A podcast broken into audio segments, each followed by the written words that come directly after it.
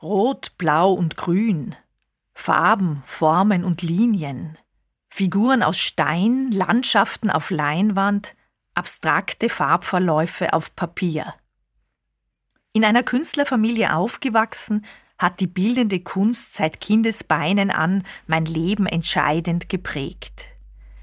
Insofern war ich immer ein Augenmensch und habe meinen Sehsinn stets geschult, um Details auf Bildern zu erkennen und die Einzigartigkeit eines bestimmten Kunstwerks zu erfassen. Umgekehrt habe ich immer auch einen besonderen Bezug zur Sprache gehabt.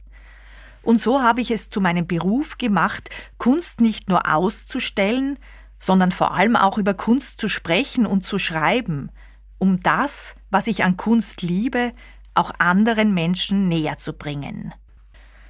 Als ich vor 20 Jahren erstmals gefragt wurde, im Radio in den Gedanken für den Tag über Kunstwerke zu sprechen, so wie ich es auch diese Woche jeden Tag tue, war ich sofort begeistert. Zugleich haben die Sendungsverantwortlichen und ich selbst Zweifel gehabt, ob das überhaupt funktionieren kann. Schließlich ist das Radio ein Medium des Hörens und der gesprochenen Sprache. Im Unterschied zum Fernsehen gibt es keine Möglichkeit, das Kunstwerk, über das ich spreche, gleichzeitig auch zu zeigen.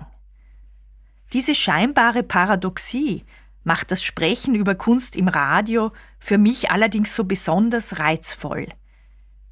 Denn in ihr offenbart sich gerade am heutigen World Radio Day die unvergleichliche Qualität dieses fantastischen Mediums.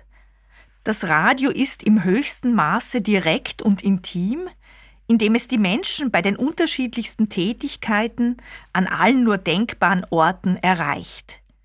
Zugleich ist es zurückhaltend und gibt den Zuhörenden die größtmögliche Offenheit, der Fantasie freien Lauf zu lassen um sich das vorzustellen, was eben nicht sichtbar ist.